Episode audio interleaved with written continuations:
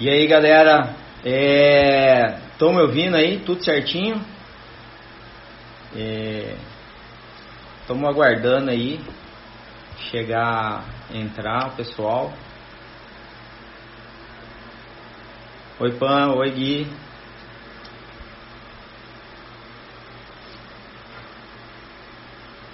Oi Lizzie.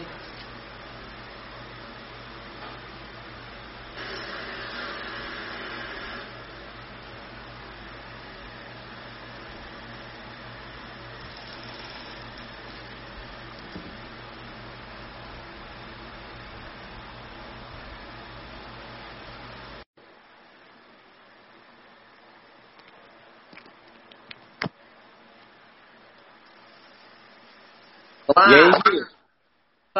Fábio, Beleza? tudo bem? Beleza. Boa noite aí. Boa noite, cara. Bri- Obrigado por me entrevistar no meu canal. Coisa diferente, né? Agora é, sou... diferente, né? Eu, amadorzão, ter que te entrevistar é uma, vai ser uma árdua missão. Oi, Liz. Oi, Tobias. Tudo bem, pessoal? Sejam bem-vindos aí. Hoje vai ser bem interessante, vai ser uma dinâmica diferente. E eu tô no, no, no outro lado. Esse lado, para mim, é mais fluido, sabe? Eu tô mais acostumado, acho, na minha vivência. Eu tenho algumas ideias aqui rodando em mim, quero falar bastante das minhas provas, quero transmitir né, um pouco do, das sensações que acontecem é, quando a gente vai ter um título, ou até algumas, algumas vezes que você acha que, é, que vai conseguir e não vai conseguir, mas algumas vezes na minha trajetória eu consegui uns títulos super importantes, assim, que foram dias extraordinários, né? E dias extraordinários são conquistados com atitudes diárias, mas também no dia que tudo dá certo. E eu quero partilhar com vocês essas coisas e nada mais justo, né, do que do que agora que a gente está entrevistando alguns atletas profissionais, eu estar tá do lado de cá também para poder repassar para vocês toda essa alegria, toda essa emoção que eu senti nesses dias. É bom, galera. Eu sou assim um atleta amador. É, eu, eu quando recebi o convite tive é, foi uma honra para mim porque o Gui para mim ele é o meu ídolo ele não é só o ídolo porque ele ganhou as, as provas, mas ele é um ídolo porque é aquele cara apaixonado pelo esporte. Se um dia você tiver a curiosidade de, de falar com um cara que é totalmente apaixonado pelo que faz, pelo esporte, e se, só não procurem ele quando está com fome, mas é, Conforme sai de... Se vocês tiverem tiver alguma dúvida e ele tiver, pode chamar ele. Ele é um cara que é louco, louco pelo esporte, apaixonado pelo esporte. Então eu vou fazer umas perguntas para ele que eu bolei aqui só para de entrevista mesmo. E a gente vai falar bastante do, da, das, do um pouquinho do histórico de, dele e bastante do Ironman de Fortaleza, é, que foi em 2014 que ele ganhou, e 2015 que foi, o, que foi a vitória de Copenhague. É, a gente abriu umas perguntas né, no site né, da equipe para ver o que, que o pessoal tinha interesse em saber também, né, Fábio? Então Sim, acho que a pergunta vai ser e no final a gente vai, vai desenvolvendo aqui isso aí. Então, ó, só para dar mais uma salientada, eu não sou do ramo do, das é, da comunicação, sou engenheiro, não tenho nada a ver com isso, mas eu sou, eu aprendi com o Gui o amor pelo esse esporte, a dedicação, então é por isso que eu estou fazendo é, essa live com ele e eu é, também sou apaixonado por esse esporte e é bem bacana. Só para vocês terem uma ideia, a diferença aí de um atleta amador profissional, olha o atleta profissional com a barba feita, o atleta amador, tudo esculachado aqui, bagunçado. Aí você vai vendo. Normalmente quem, quem é o entrevistador que faz as introduções, mas é, fui eu que pedi para você estar do lado de lá, né, Fábio? Então acho que é justo também eu falar do, um pouco de você. É, você já treina comigo há alguns anos, né? Teve performances boas no Ironman. É um cara super dedicado, mas eu te chamei para estar tá aí porque a gente tem bastante afinidade como sempre tenho com os meus atletas, gosto dessa interação, então você é um exemplo nesse sentido também. E que, como a gente troca fácil bastante conhecimento, você ajuda até é, algumas questões nas mídias sociais. Então, acho que fica você me conhecendo bastante, tendo alguns questionamentos, assim, de como que você chegou lá. Eu, tipo, você, eu sou teu amigo, a gente conversa, mas ainda resta alguns questionamentos. Nada mais justo que a gente responder esses questionamentos ao vivo. E eu acho que essa, essa de hoje vai ser especial por alguma razão. E tomara que as coisas que eu fale ressoem com você que está assistindo aí. Eu vi que a Elisa entrou, a Isabel Rata, que eu não vejo faz tempo, entrou, várias pessoas entrando. Então, se ressoar com vocês, vocês acreditarem no fundo de vocês mesmos, do ser, do ser de vocês, que aquela é verdade, procurem colocar isso em ação, que se me levou a chegar no título de Ironman, pode levar você também a chegar é, os títulos de Ironman da vida de vocês também. Com certeza. É, tem alguns amigos aí de Fortaleza, até, até falei lá num grupo lá, os reis do, do, do Lagar. É, falei para eles entrar, se tiver alguma dúvida, mandar aí para falar. Mas vamos começar aqui a um roteirinho aqui que eu meio que bolei, né? Uhum. Então, vamos lá. Vamos falar um pouquinho do histórico do Gui, né? Ele foi pentacampeão brasileiro, né? De 2000, 2007 a 2011 de, de longa distância. No seu segundo Ironman, ele foi segundo colocado é, no Ironman do, do, Brasil, em Florianópolis. Fez 8 horas e 17. É, ele perdeu para o Eduardo Sturla, né, o argentino, que fez 8 uhum. e 15. E perdeu por 2 minutos. Em 2012 ele fez o 70.3 do Chile, né? Ele, e ele venceu. É, 2014 e 15 é Fortaleza e Copenhague vai ser o nosso foco principal. É, mas aí vem uma pergunta aqui. É, uhum. é, você se especializou na longa distância, se apaixonou de cara ou o que, que foi que você enxergou? Ah, você enxergou que essa prova era que você tinha maior chance de vencer. O que, que, que, deu na longa distância? Porque normalmente é o sprint, é o triatlo olímpico, meia distância, foi indo. Mas você já se destacou na longa distância já. Já, já. Eu me destaquei assim, ó, Fábio. O que você falou, acho que é bastante pertinente. No, nossas atividades, nossas ações do dia a dia, elas têm que ser permeadas daquele amor que você falou no início. Você falou, cara, o Gui é uma das, das pessoas que realmente amam o que faz e amam o esporte. E eu acho que sim. E justamente isso é uma das razões do meu sucesso. Acho que o ser humano ele é dotado dessa, desse conjunto de emoções e sentimentos, pensamentos. Na verdade, o pensamento que ele gera, né, é uma reação no corpo, que daí vem a emoção. Então, meus pensamentos, quando eu estou treinando e sentindo aquele amor por esporte, eles reforçam minha qualidade da ação daquele momento que eu estou treinando. Então, então, quando eu comecei a participar nas provas de longa distância, é lógico que eu fazia isso por mais tempo. Então, eu fazia o que eu gostava por mais tempo e eu sentia uma afinidade grande do meu corpo trabalhando e eu tinha essa sensibilidade grande também de sentir, cara, eu estou precisando de água, estou precisando de gel, estou precisando de energia, estou precisando, sei lá, aumentar cinco batimentos do meu corpo porque eu acho que eu consigo suportar uma velocidade mais alta. Aí quando eu comecei a relacionar um ponto atrás do outro, e é lógico, eu comecei na, na parte de base com a parte do treinamento olímpico, com o treinamento sprint. E daí eu me endireitei, me enveredei, na verdade, por uma prova de longa distância que apareceu aqui no litoral de, do Paraná. E foi a primeira vez que a nível nacional fiquei em terceiro. Eu pensei, nossa, eu lutava para ficar entre os cinco primeiros no sprint, entre os dez primeiros, às vezes, nas provas olímpicas. E daí eu fiz a primeira prova de longa distância e fui terceiro, com a melhor corrida da prova, se não me engano. Daí eu falei, cara, alguma coisa tem aí, né? E eu gostei da sensação da hidratação, alimentação, embora eu tenha feito tudo errado, eu gostei daquele negócio, porque eu fiquei mal um tempo na prova, melhorei, acabei correndo super rápido, tive uma interação maior com a torcida. Aí foi meio, meio, meio caminho andado para eu repetir aquilo lá o ano que vem. E daí eu já me inscrevi no Brasileiro de Longa Distância. Primeira vez também tomei um vareio lá, passei de hidratação, bastante necessidade, mas lógico, eu aprendi também. Então, eu comecei a conhecer meu corpo, amando esporte, fazendo mais do que eu gostava, cada vez mais ah, em, enturmado com as minhas emoções, pensamentos, sempre para frente. Eu sou um cara bastante otimista.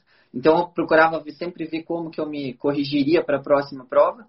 E então, eu me consegui participar de umas provas bem importantes aí nível nacional, com alguns títulos brasileiros. E me reforcei já com aquela mentalidade cara, eu gosto de fazer prova de longa distância e eu tenho bastante um potencial latente para isso. Talvez para o triatlo olímpico, ou seja, um cara que tem um VO2 bom, mas normal, assim. Mas para a prova longa, essa afinidade, essa emoção que eu consigo retardar, frear ou às vezes empurrar para frente, exacerbar essas emoções, eu tenho uma performance acima da média. Então eu procurei fazer isso e comecei a correr nas provas de nível nacional e até internacional. Bacana. O Gui, quem que treinava você nessa época aí, do início, assim?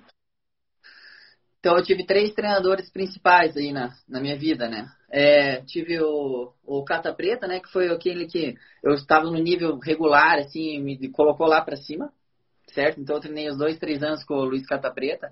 Eu aprendi bastante coisa. Eu sou um cara que vê um, tenho aula com o professor lá no segundo grau, eu pego tudo que ele tem de melhor.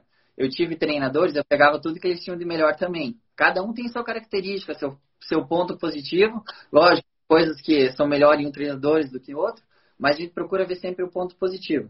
Então, o Cata Preta me ensinou muito, me levou lá para cima no nível técnico e me tornou um atleta competitivo nacionalmente, né? Até o meu primeiro título foi treinando com ele. Depois eu passei um hiato ali treinando sozinho, treinei numa equipe de natação, que é o Ederley, que me ensinou muito sobre treinamento, como que é a planificação do treinamento de natação. Então a gente trocou muito conhecimento também, melhorei bastante minha, minhas habilidades. E depois treinei com o Frank, né? Com o Frank Jacobson aí, foi meu técnico por dois anos. É o treinador da Team Bravo lá, que treinou o Craig Alexander. Que a gente também tive, a gente vai falar mais pra frente mas aprendi bastante com eles. Mas é, nesse fato, eu teve vários momentos que eu também me treinei, porque eu achava justo.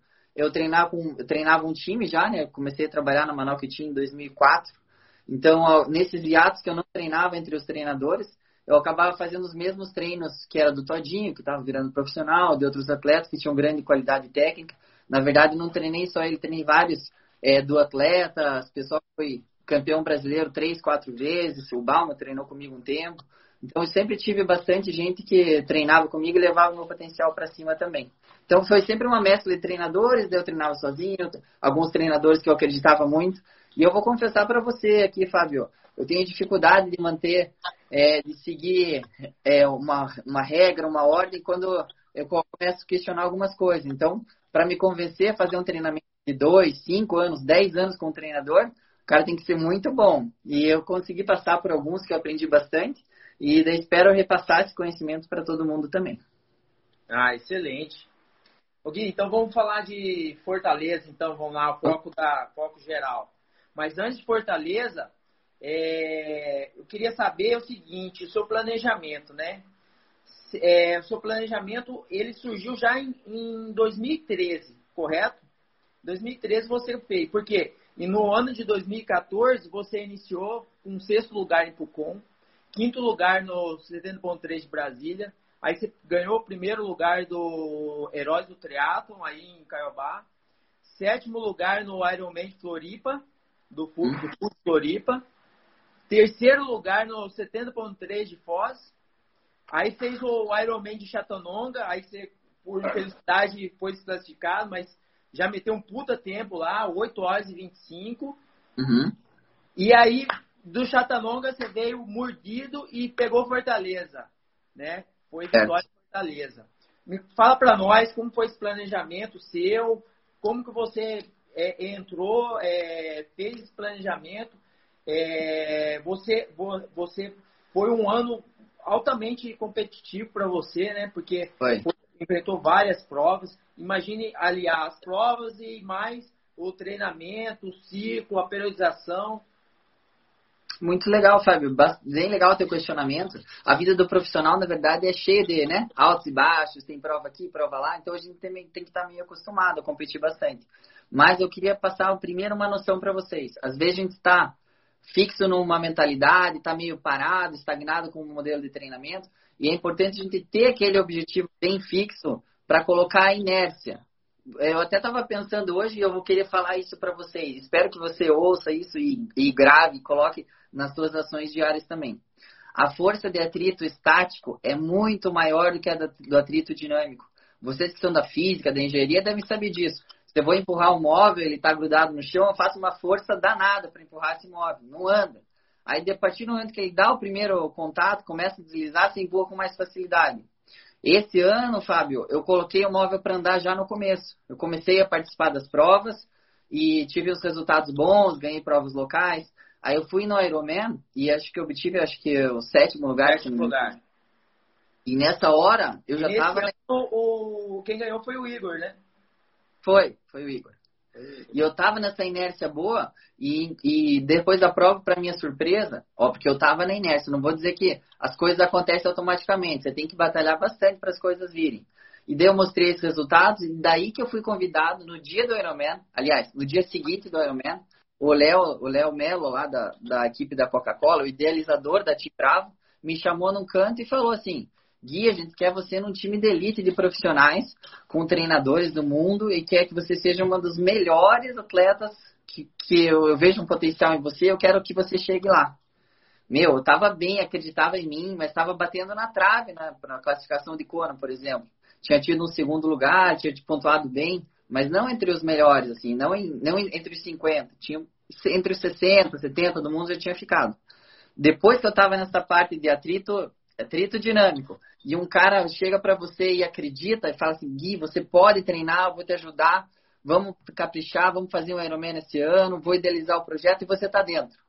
Aquilo, meu, foi o que faltava, aquele catalisador que impulsionou meus treinos e minha percepção que eu podia chegar lá mesmo. O cara, eu acredito em mim, mas quando a gente se cerca de pessoas que também impulsionam você para frente, as coisas começam a acontecer de forma natural e bem mais fácil.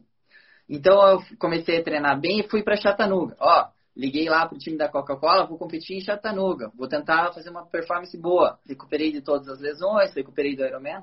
E sim, foi uma prova que eu realmente voltei a estar na elite mundial, tinha mais de 30, 40 profissionais. Meu irmão está aqui na live, ele até foi junto comigo para essa prova, ele viu eu com treino mais ou menos de corrida, ele viu o quanto eu me esforcei e eu obtive o quinto lugar. O grupo de ciclismo saiu com 30 atletas de profissionais, se reduziu a 10 e desses 10 na corrida acabei chegando em quinto.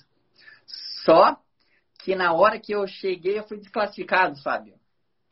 Acredite se quiser, isso foi um banho de água fria ali, né? Porque às vezes a gente tá com atrito fluindo bem, tá com todas as coisas indo certo, mas alguma hora você vai ser testado.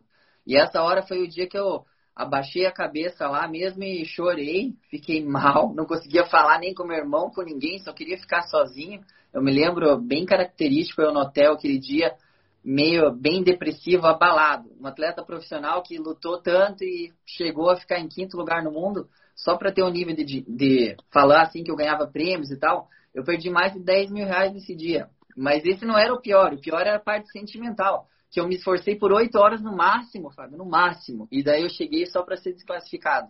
Eu precisava ter parado 15 segundos na barraca e por um descaso da organização ou porque eu não vi mesmo, não sei. Eu, eu no meu ver, fui inocente, mas não posso ter certeza absoluta no decorrer. 15 segundos a mais, tudo bem, eu seria sexto talvez. Paciência. Mas é, voltei para casa de mãos abanando. E aquilo, me levei quatro, cinco dias para interiorizar aquele fundo do poço e usar aquilo como catalisador para cara, vou me inscrever para Fortaleza. Eu não ia fazer Fortaleza, eu achava um absurdo fazer um Ironman em Fortaleza, porque nunca tinha tido um Ironman lá, só a cabra da peste, né? Mas a forma de organização, com duas mil pessoas fazendo, não. Foi o primeiro profissional lá, né? É, e primeiro e único até hoje profissional lá. Então eu pensei, ó... É, os outros anos só foi amador, né? 2015, isso. Eu, eu vou usar essa energia que tem aqui em mim, essa, esse fracasso que eu gosto de pensar de forma positiva e demorei uns, uns dias para pensar nisso. Vou usar isso para fazer aquele Ironman lá. Vou usar esse treino que eu fiz, vou fingir que foi um treino super longo aí para mim e vou largar com tudo na prova. Legal. Você vai perguntar da prova agora. Como que foi, né, Fábio? É isso? Isso. Aí eu, aí eu tenho uma pergunta meio três em um, assim. Uhum. É, como foi o ciclo que você fez, né? Haja visto que foi uma periodização de um ano, assim, uhum. bem, bem, de muitas provas. É, teve alguma. Você teve que treinar em alguma região específica por causa que você é, é de um clima frio, lá é totalmente quente. Uhum. É, média, assim, quantas horas semanais é, você treinava ou diárias? Ó, Fábio, eu, eu acho importante ser sincero, porque as coisas aconteceram certo para mim, mas não é tudo as mil maravilhas, viu, Fábio? Então, se você não tá com o treino certo, às vezes você precisa realmente colocar a cara a tapa e se mandar para tentar acreditar nos teus sonhos, na tua prova. Então, minha periodização foi boa para o Ironman, que eu fui sétimo. Até esperava um resultado melhor, mas sétimo lugar, Continental Cup, é o que eu consegui, sabe? Aí, beleza, internalizei, descansei bem, porque é importante descansar, descansar de uma prova longa. Fiz um ciclo bem meia boca para Chattanooga. Eu gostei, comprei um medidor de potência, eu sei que é, é importante ressaltar isso, eu melhorei acho que uns 10, 15%. É, isso, vai ser um, isso vai ser um ponto da, que a gente vai perguntar aqui. Eu vou falar então como que eu usei na prova depois, quando você perguntar. Isso. E daí eu comecei bem focado na bike, a corrida vinha machucado, no machucado. Para Chattanooga eu corria média, eu vou até me esconder aqui, tá? Uns 30 quilômetros na semana, cara. E fui lá competir o Ironman lá e consegui pôr 12,57 na corrida. Isso pelo meu histórico, né? De provas longas, já tinha um monte de Iron, já tinha um monte de meio Iron, mas estava mal meu treino de... Mal. Natação boa, ciclismo com medidor de potência lá em cima, corrida péssima. Mas consegui correr 12,57 para Fortaleza não tive tempo de mudar nada, Fábio. Não vou mudar, não vou me transformar no melhor corredor do mundo em quatro semanas recuperando de um Ironman. Foram, é, foram quatro semanas. Na quatro semanas você meteu 2,57 na maratona e 3,2 em Fortaleza, né?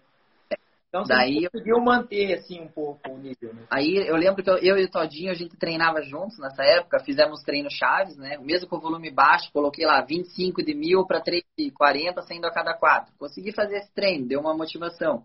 A parte do ciclismo melhorou, a gente ficava pedalando e brigando pelos cons aqui de Curitiba todo. Eu estava ligado, fissurado no Strava também, comecei a ficar louco. Então eu treinei muito intenso o ciclismo, fazia volume também. Mas eu vou falar o principal que eu fazia no ciclismo, a gente saía, fazia uma hora e meia, duas horas bem forte, fazia série falado, e depois rodava mais uma hora e meia, duas horas, bem girandinho. Então, meus treinos eram três, quatro vezes na semana, de quatro horas de bike, mais ou menos. E daí eu fui competir em Fortaleza, né? O que, que eu pensei na prova?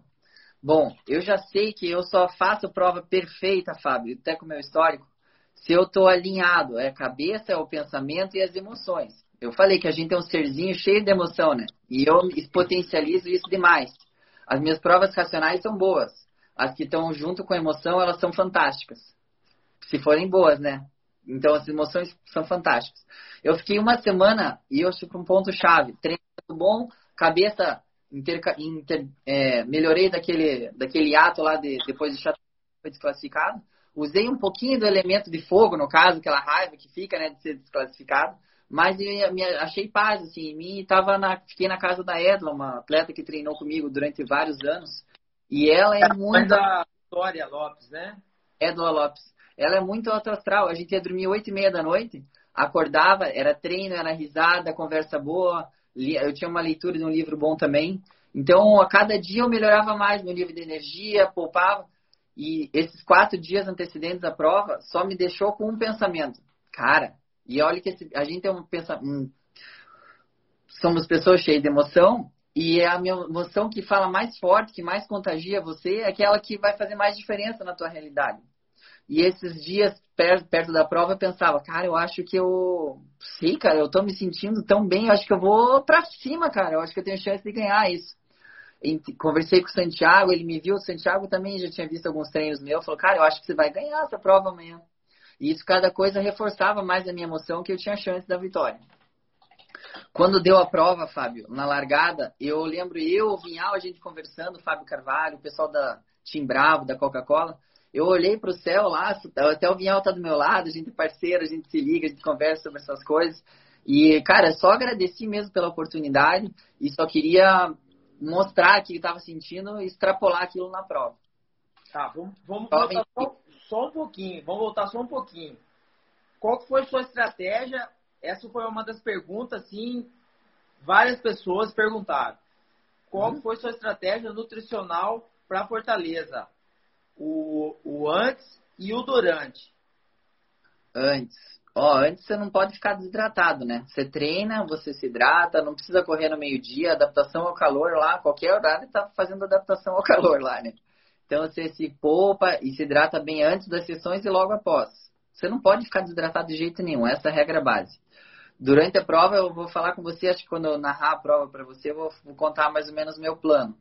Mas a ideia é que a gente tenha um repositor ali bem fácil, ou seja Gatorade, ou seja alguma coisa com sal, é, bastante água, água de coco. Isso antes da prova, acho que não tem segredo. Acho que vocês treinam todo dia, todo mundo treina todo dia, já sabe como é que se comporta a hidratação do corpo. Não pode ficar com a urina amarela escura de jeito nenhum.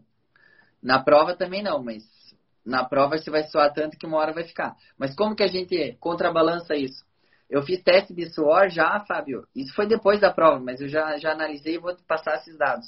Eu, eu suo em média, quando eu estou em intensidade perto da máxima, que é a prova de fortaleza, em torno de 3, 3 litros e meio por hora. Isso no começo, né? Quando eu começo a hidratar muito, diminui isso aí.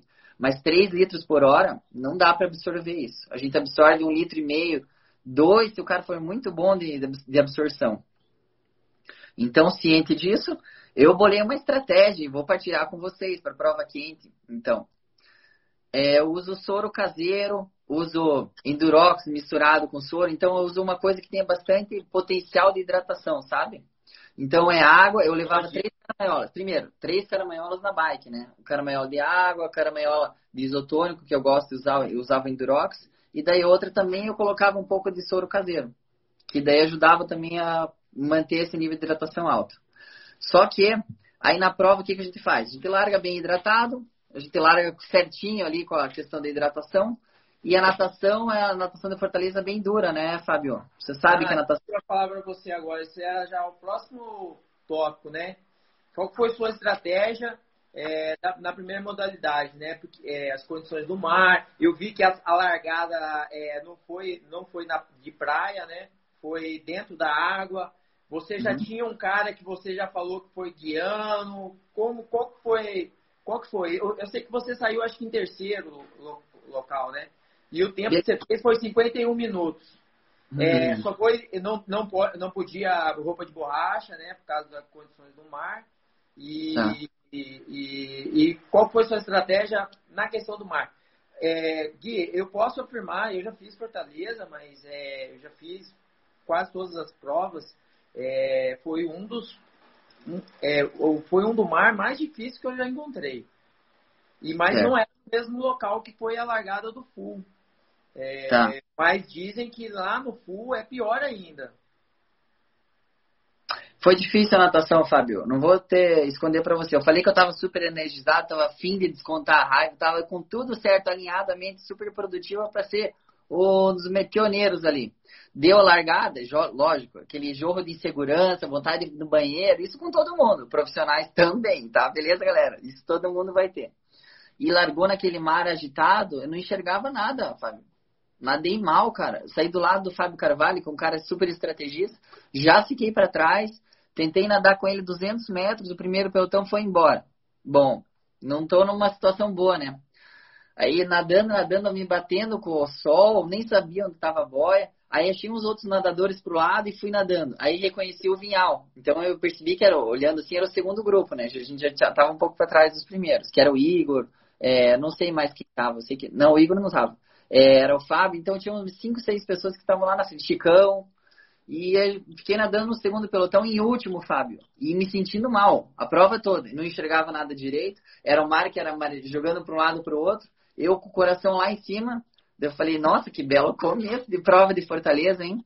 Como é que eu vou fazer o Ironman hoje, assim? Eu tava super animado e já aconteceu isso aí comigo na largada. Passamos 1.900 metros, aí me melhorei um pouco minha autoconfiança. Eu falei, cara, eu só preciso suportar essa natação aqui. Depois eu não sei o que vai acontecer. Aliás, Outra dica importante é não pensar muito para frente, porque se eu pensasse que ia fazer um Ironman naquela situação, eu estava ferrado. Meu psicológico foi a primeira vez que eu fiquei abalado nessa prova. Aí. É bloqueio, o que, que é? Pensar na próxima boia, o que, que é? que, que é? Cara, eu só não podia perder o pé do Vinhal, cara. O Vinhal era o último do segundo pelotão. Eu falei, não vou perder esse pé. Não posso perder esse pé.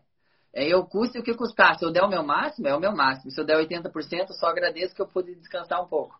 E foi isso que aconteceu. Teve horas que dá, umas, dá uns ataques no meio da natação ali. Os profissionais, eles não nadam no ritmo só, né? Até é normal isso acontecer, porque é questão de posicionamento, é questão de não, não querer puxar o tempo todo. Então, eu, eu, como era o último, não tinha escolha nenhuma. Só podia obedecer a regra ali e tentar segurar o grupo.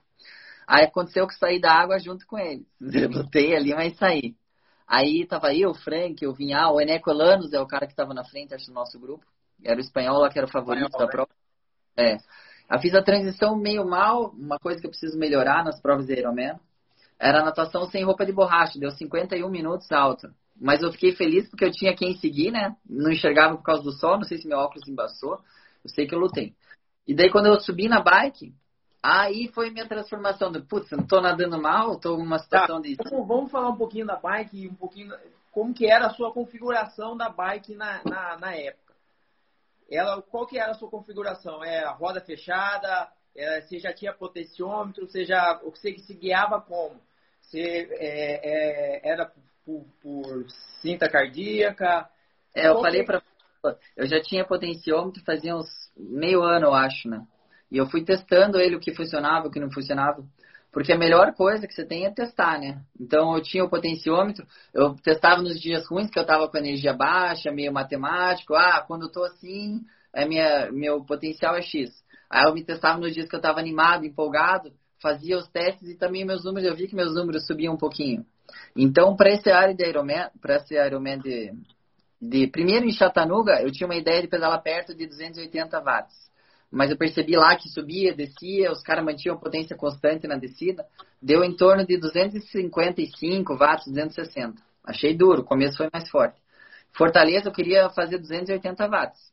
Tá? Eu sei que era uma potência bem alta, mas acho que eu tinha capacidade daquilo. E minha configuração era roda fechada atrás, adoro competir de roda fechada, me embala, me, sinto bem, me sinto uma máquina quando eu vejo barulhinho, ele gosta. E a roda da frente, para Fortaleza especificamente, eu corri uma roda sem perfil na frente. É uma roda de montanha que eu tenho da Mavic, ela é bem leve, super leve, gira bem, mas não tem, não bate o vento lateral, ela fica retinha, bem estável. Então eu fazia força, embalava e a roda da frente dava conta do recado. É, não era a roda mais rápida do mundo, mas bom, o vento lá vem de tudo quanto é lugar, é 40, 50 km por hora. Então eu priorizei a leveza e a configuração era essa. Tinha, não tinha muito segredo. E três caramanholas, né? A primeira já toma pro espaço. Já espero pegar a próxima no próximo ponto. E aí, é, parou em todos os pontos, água, Gatorade. Ah. Então, eu tinha esse plano, né, Fábio? De 280 watts, 290. Comecei é. a pedalar 320 watts já de cara. Bom, é competição, né? Competição, começo, decisão de prova. Então pedalei isso e eu vi que eu estava numa situação, por último do segundo pelotão de natação, fui passando alguns atletas e me vi numa situação meio inconveniente. O melhor do segundo pelotão, só que o Eneco Elanos e o Daniel Fontana, que era um italiano que pedalava bem, estava em torno de, sei lá, eu conseguia ver eles 500 metros na minha frente. E então eu tive que arriscar, a primeira vez que você arrisca. Para você ter um resultado bom, galera, tudo dentro dos conformes, situações ruins, situações boas, mas uma hora, isso eu sempre falo, uma hora você tem que arriscar tudo. E essa hora eu arrisquei tudo, Fábio. Pelos meus números, eu consegui andar dois minutos perto de 400, 400 e poucos watts. E foi o que eu fiz. Fui a minha normalizada para essa volta de 10 km. Mas aí como você fazia? Você ficava esses dois minutos a 400 watts e retornava? Retornava para a sua, sua meta?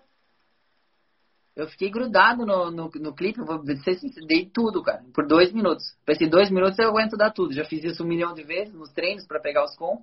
E daí, é. quando acabou dois minutos, eu tava de 500 metros, foi para 30 metros a distância. E daí eu falei, não, agora eu só preciso me basear. O cara, o campeão já, do campeão mundial da Xterra, segundo colocado na Havaí, eu só preciso andar junto com ele. E foi isso que eu fiz, consegui, consegui ficar 10 metros da, da roda dele, que facilita né, a noção de ritmo, etc. Então ali eu já percebi que eu estava pedalando muito bem, né? É, minha média para os 90 quilômetros, no caso, a gente os, encontramos os primeiros colocados do primeiro pelotão no quilômetro 40, nesse ritmo também. É, então ficou no quilômetro 90 eu percebi que eu estava com 306 watts, eu acho. O que para mim é uma prova boa de meio iron, ainda mais em Fortaleza com 30 graus e muito acima do que eu tinha planejado, que era 280. Mas eu estava na frente, né? Isso você cresce com isso.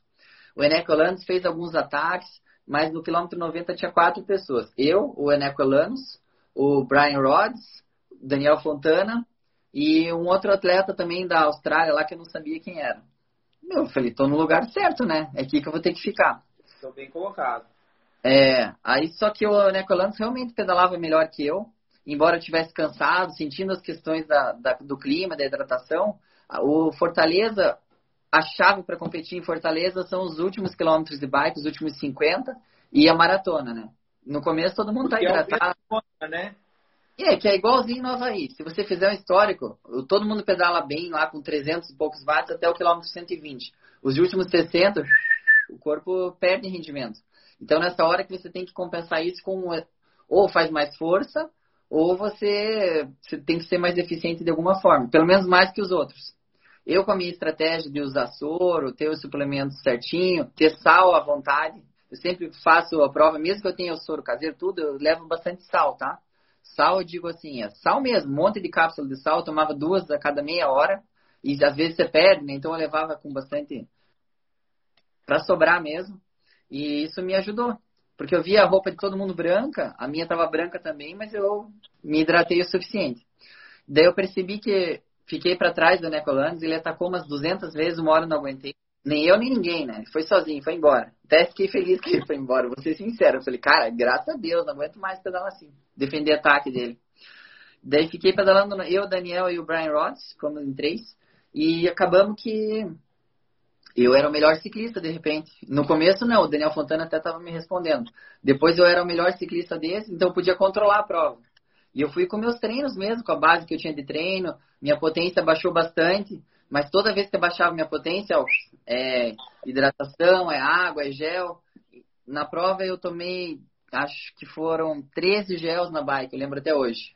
E garrafa de água, bom, era uma a cada 15, 20 minutos eu tomava uma. Uma e eu tomava três. Se eu passava no posto, eu colocava as três, tomava uma, jogava fora, ficava com duas. Então, meu número foram 270 watts, 280 de normalizada, porque eu perdi bastante rendimento no final, mas Fortaleza, aquele, é, tinha muito trânsito, a curva, é difícil na cidade. Ah, teve, um, uma, um, é, teve complicações por causa do Enem, fechando, né? Foi algo assim, né? Foi, foi bem isso, era no dia do Enem, e teve um trânsito meio concorrido ali no fim. Mas eu queria falar o que passava por dentro, certo? Por dentro se Cara, você segundo Isso que a galera quer saber, o bloqueio para a evolução no ciclismo na hora da prova. Aqueles dois minutos que eu te contei, Fábio, que eu despejei toda a potência que eu tinha, foi o resto de Chattanooga. Aquela raiva que eu tinha ancorada lá no meu sistema, dissipou ali na hora. Zuu, acabou com a raiva. Só tô bem agora. Agora não tenho mais nada. Tô leve, leve, leve, leve, leve, que nem uma pena. Aí foi estratégia de prova, respondendo tal. Mas eu tava já em harmonia tranquilaço, tava super bem, tava fazendo a coisa certa, tava sentindo aquela vibração aumentando lá dentro aqui, né? Era bem dentro da gente que a gente sente aquela emoção. E tava desempenhando que, de acordo com aquilo. Tava sendo inteligente com a hidratação. E nessa hora eu acreditei em mim bastante, porque o Daniel Fontana corria bem. O outro cara eu sabia que não. Eu já conhecia os adversários, assim, né? O Daniel Fontana não tinha muita experiência com aéreo, então era uma chance para mim. Então, ao meu ver, ali eu só ia fazer a prova de Fortaleza, que era o local, local que eu conhecia muito, né? Dos títulos brasileiros que eu tive, quatro foram lá. Então, eu sabia me defender na corrida no ritmo de cruzeiro. Pelo menos até o 20, 25, eu tinha certeza que eu ia fazer bem feito. Os últimos 15 era o Ironman, era surpresa, não sabia. Então, eu controlei bem esse final, baixou a potência, baixou a média, acabei chegando com 4 horas e 32. Em Fortaleza, eu achei super bom. E quando eu saí da transição, eu, Dá velocidade média de 40, né? É isso? Isso. Eu animado, com as pernas doloridas, mas percebi que o Daniel Fontana estava correndo muito pesado, estava com as pernas abertas, e o outro menino também. E tudo branco a roupa deles, de sal. Eu falei, bom, eu tô cansado, mas não tô assim cansado. Aí já, já me posicionei na frente deles para impor né, um pouco de respeito, é importante a atitude também. E desenvolvi uma corrida conservadora. 4 e 10, 4 e 15, que eu sabia que eu sustentava com facilidade. É, embora tivesse 30 graus, eu sei que a cada posto teria gelo, teria água, teria Coca-Cola se eu precisasse de energia extra. É uma tá, estratégia. Na, corrida, e na corrida foi o que? Nutrição. O é, que, que você usou para correr é, a maratona? Eu levo uma um monte, bastante sal, tá? Sal não pode faltar. A cada 3, 4 quilômetros eu dou uma ou põe uma, uma cápsula de sal, ou como algo salgado. Eu tinha uma água que eu misturei sal mesmo, tá? Porque daí eu ficava sempre molhando a língua até que sobe um pouco a minha pressão, me sinto bem. A água nos postos é a cada 2, 3 quilômetros, não tem como levar. E levei seis, seis gels comigo. Seis gels. Aí comecei correndo, né, Fábio? percebi que já estava em segunda, a emoção cresceu aqui, né? Cara, você é segundo, tô correndo pra caramba, Fortaleza. Meu sonho é ganhar o Ironman, tudo, mas, pô, tô fazendo a coisa certa. Aí, fui correndo, pá, regradinho, 4,10, 4,15, quilômetro 10, quilômetro 15. E nisso o, público já sentiu que estava diferente alguma coisa em mim. Eu sabia que eu passava assim, Fábio, eles gritavam de uma forma meio estridente, digamos assim, empolgado, meio alucinado. Eu falei, ué, mas será que, sei lá, será que eu tô correndo bem ou tô com chance? Não sei. Aí me passava a diferença. Ó, o Eneco tá 6 minutos. O Eneco tá 4 minutos. Bom, no quilômetro 15 já tava 2,40. Daí eu falei, ah, eu acho que, né, a, a emoção foi, começou a incorporar dentro de mim também. Aí teve um fato que ele começou a me abrir de novo. Mas eu não estava preocupado mais, Fábio. Eu já estava fazendo o meu. Isso que é importante. Eu não estava me baseando minha prova em, nos outros. Eu estava fazendo o meu, sabia o que eu estava fazendo lá em Fortaleza. Eu dominava o terreno, dominava o clima e dominava o que estava passando dentro de mim. Aliás, eu gostava do que passava dentro de mim. Me arrepiava. Falei, nossa, tudo que tá. Quando tá as coisas certas, me dá uns arrepios, assim, muito legal, Fábio. No quilômetro 30, me falaram dois minutos, de repente me falaram 30 segundos. Falei, 30 segundos? Bom, aí já mudou minha cabeça de novo. Todo aquele arrepio, toda aquela lembrança. Todo aquele ataque lá atrás também, de dois minutos. Isso. Me lembrou daquele histórico de 2011 que o Sturla me ganhou, né? Nessa mesma, nessa mesma situação, porque eu estava perseguindo o Sturla de cinco minutos, em segundo colocado. Eu busquei toda a diferença. Chegou no quilômetro 33, eu tive câimbra e ele me ganhou. Uma guerra psicológica. Dessa vez eu parecia que eu estava vestindo uma armadura de, sei lá, uma armadura emocional muito grande, Fábio. Passei o Necolanos no 30, passei, me controlei, fiz minha hidratação, e daí, em vez de defender o ataque, eu só apertei um pouquinho o ritmo, Fábio, para ver, para ver o que, que eu sentia. Você, cara, você é o líder do Ironman, teu sonho é aqui, falta 12 quilômetros. Você vai fazer o que com esses 12 quilômetros? E aí eu fiz a escolha certa. Acelerei durante 5 km, abri 2 minutos e 40. Daí eu falei, beleza, agora vou me defender por 7 km. 7 km eu consigo correr, seja o que era for. Uma perna, ou como que era? Era voltas de quantos? Era 7 de ida, 7 de volta, 14. 3 voltas. Então na saída eu acelerei, aí eu vi o retorno lá, falei 2 minutos e 30, ganhei o Ironman. Vou realizar meu sonho procurei hidratação. Ah, o público tá aí, tava o público alucinado, né? Eu, eles, eu nem Isso sabia. Anima, tava... né? Daí eu falei, mas hoje acho que é o meu dia, hoje é meu dia, hoje é meu dia.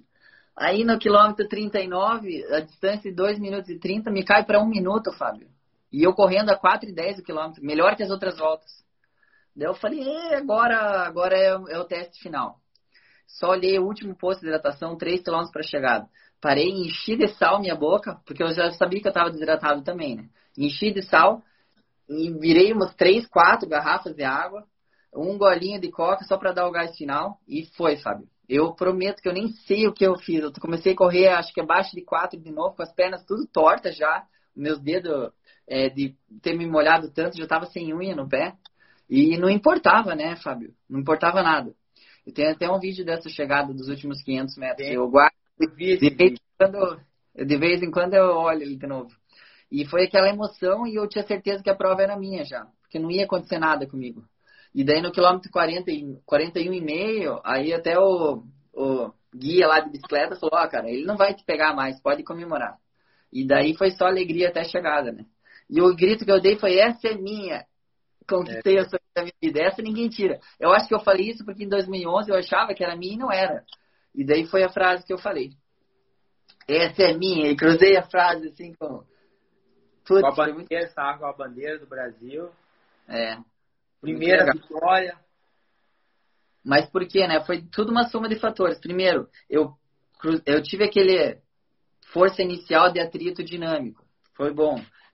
Conquistei o empurrão na hora certa. Putz, isso foi essencial. Tive um viés, uma dor psicológica grande em Chattanooga mas usei isso como combustível de forma certa. Me cerquei de pessoas melhores, melhores assim que me punham para cima. A Rafa tá aí, ela é uma dessas pessoas também que sempre me põe para cima. É... Chegou na hora do certo, estava com as emoções certas, tudo certo para realizar o impossível. Mas mesmo assim eu fui testado de novo na natação. e precisei responder. Respondi de acordo. Na defesa, mas respondi. Aí, quando eu tive a, a hora de atacar, parei da defensiva e tive que atacar, ataquei. Não tive, não hesitei. Se você hesitou, perdeu. Ataquei na hora certa. Depois, depois foi questão de controlar a minha prova somente. O Eneco Lames, ele é melhor que eu. Me falaram, de 100 provas, o cara vai que ganhar 99, Gui. O Frank falou depois. Cara, ele te ganharia 99 provas dessas. Mas esse dia ele, não sei, não respondeu bem, sentiu o clima. E você fez a tua prova redondinha e respondeu como o melhor competidor do dia. E é assim que eu conquistei a vitória, Fábio. Conquistei a vitória, não sei se era o melhor atleta, na verdade não era, ele era melhor que eu. Mas foi o. Era o seu dia. É, meu dia. Oito, fechou em 8 horas e 30 minutos. 8h30 em Fortaleza, isso aí. Legal. É, aqui, semana que um vem é o Cabra da Peste. Cabra da Peste. um novo formato, pessoas mais é, é, é reduzidas. É, é um novo normal nosso, né? Hum? Qual dica aí que você dá para eles aí que vai fazer o, o Cabra da Peste com largada lá do Cumbu? Beleza, eu tava com uma frase na minha cabeça. Eu não tava com volume de corrida. Eu falei, né, Fábio? Falei isso. Um quilômetro de cada vez. É isso que eu vou fazer. Vou correr 42 quilômetros valendo só um quilômetro. É um quilômetro, não importa que eu vou correr mal 27. Dane-se, vou correr bem do 13 pro 13,500 pro 13. Cada pote conta para mim. Então, é esse daí que fez eu manter a constância. Eu olhei os as parciais de quilômetros, foram iguais, assim, a prova toda. Na verdade, só aquela fase que eu abri da Necolandes foi um pouco mais forte. Que eu fiz um 59 minutos a volta, uma hora e um a segunda volta e 59 minutos a terceira volta. É, das, três modalidades, das três modalidades, o qual doeu mais? O ciclismo foi muito disputado, né? De coração batendo forte foi no ciclismo. Foi no ciclismo. A corrida foi de estratégia e suportador, né? Isso é uma fase que tem que fazer. E todo mundo em Fortaleza vai suportador. Então, minha estratégia é Ó, se puder pôr uma caramanhola a mais, no cabra da peça, não sei como é a hidratação, se é mais espaçado ou não, mas tem que ter água suficiente. Não custa colocar, experimentar treinar com soro caseiro um dia, se você se sente bem. Eu fiz isso perto da prova, gostei e na prova achei que fez diferença. É, e daí correr um quilômetro de cada vez. Não importa se você vai correr 42. Se você correr 42 vezes um quilômetro é mais fácil. Psicologicamente é mais fácil e não fica tão abrangente assim para tua cabeça. Ah, bacana. Beleza.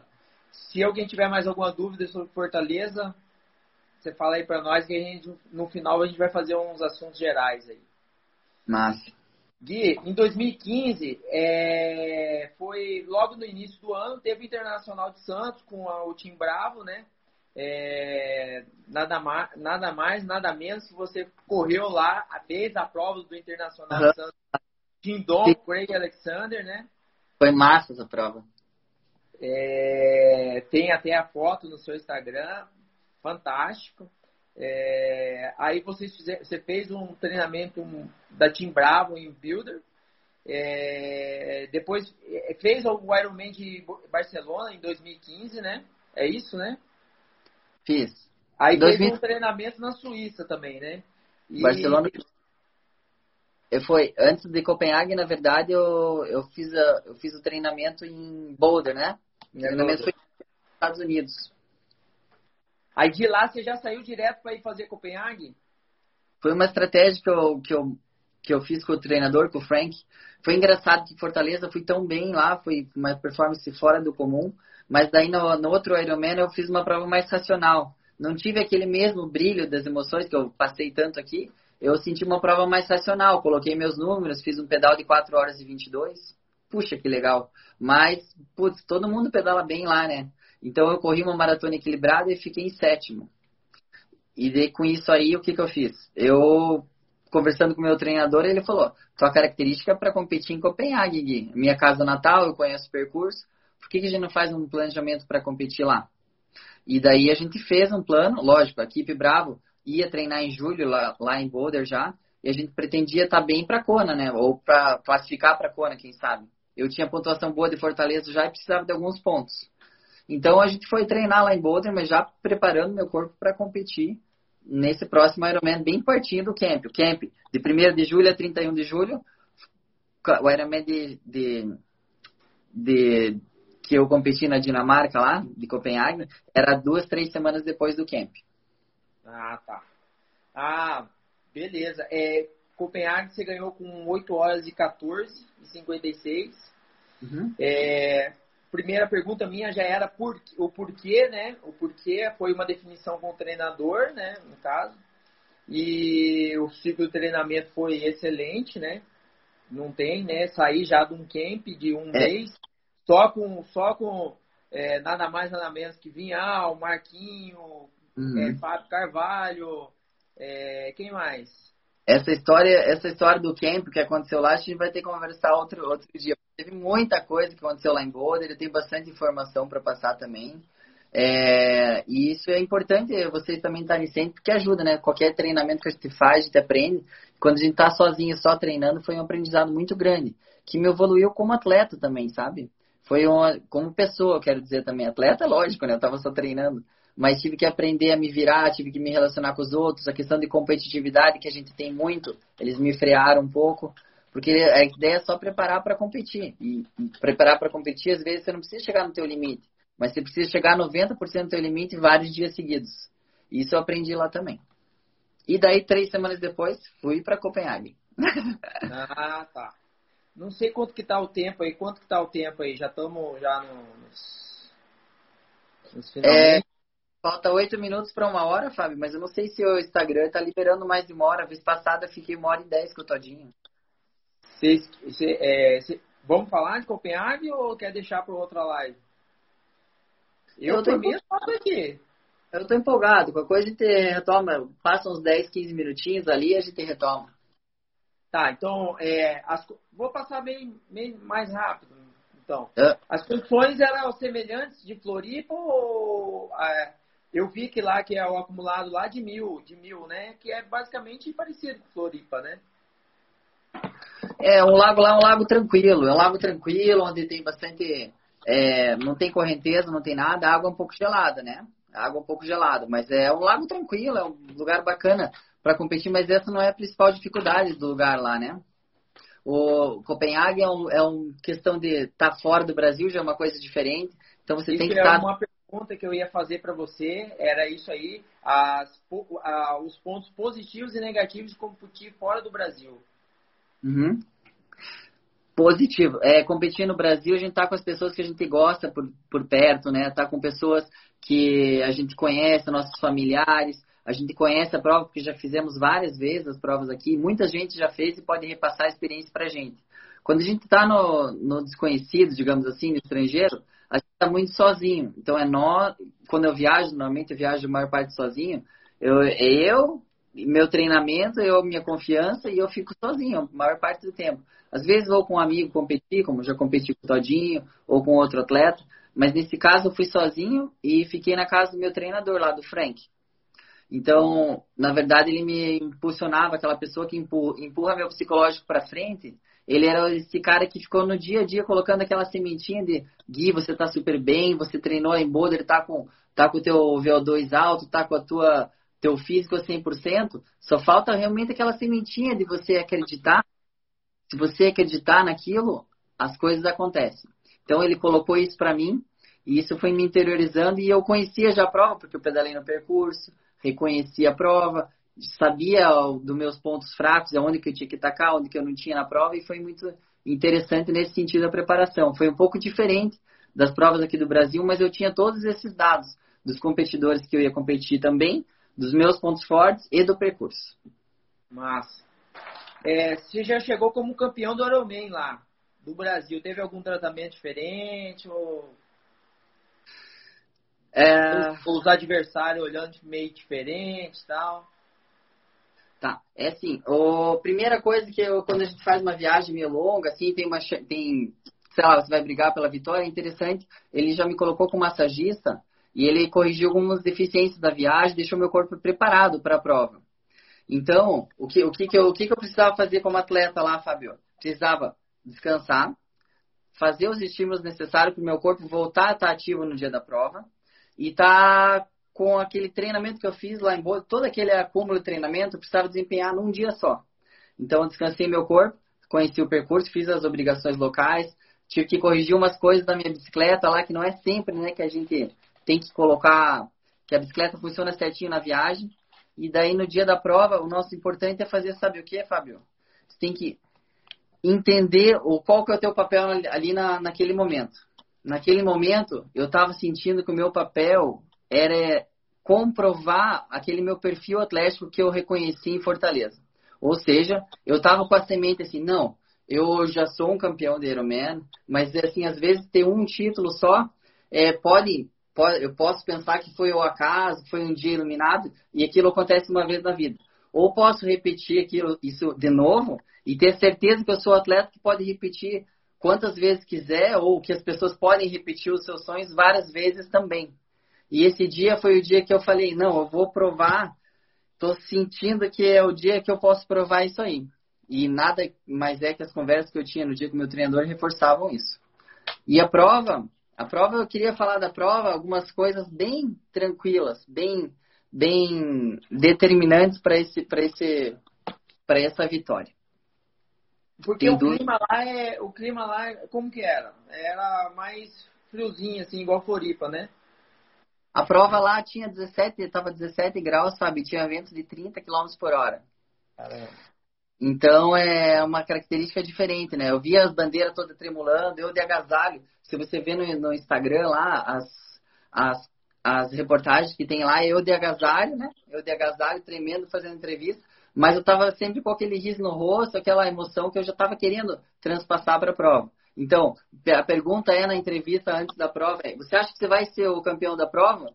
Eu só dei risada, na minha vez eu queria falar, não, eu quero ser o campeão. Mas eu falei, ó, se tudo der certo, a gente espera que sim, que pelo menos o pódio ia ficar feliz e ter vaga para Kona. Que era o objetivo, que era meu objetivo da prova, né?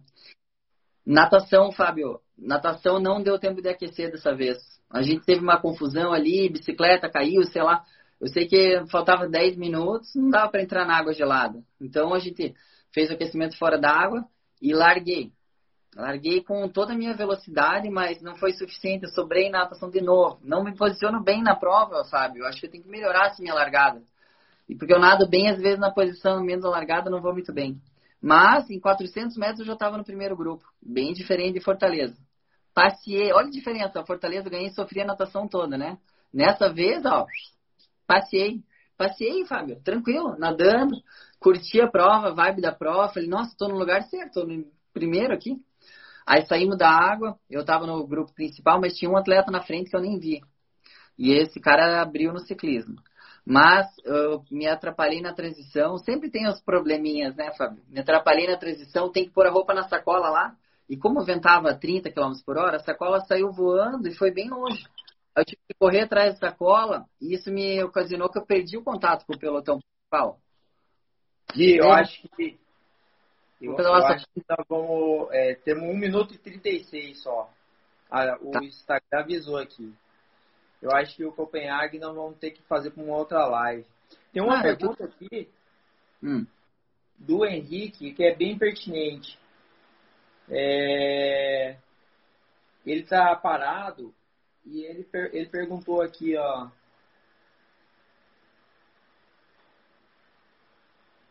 Deixa eu ver aqui, deixa eu ver aqui.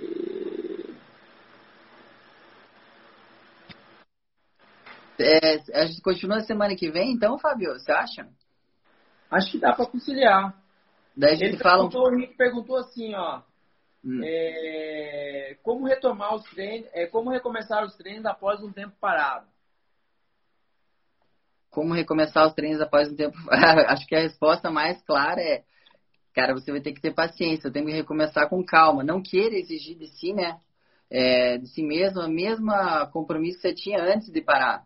Então você vai começar no ritmo mais devagar, vai ter, vai ter que dar tempo para o teu corpo voltar aquele teu padrão. E as adaptações normalmente levam cerca de 21 dias para acontecer. Então, a primeira semana as pessoas já querem ter o resultado, já querem nadar como antes, mas é passo a passo, paulatinamente, uma coisinha atrás da outra.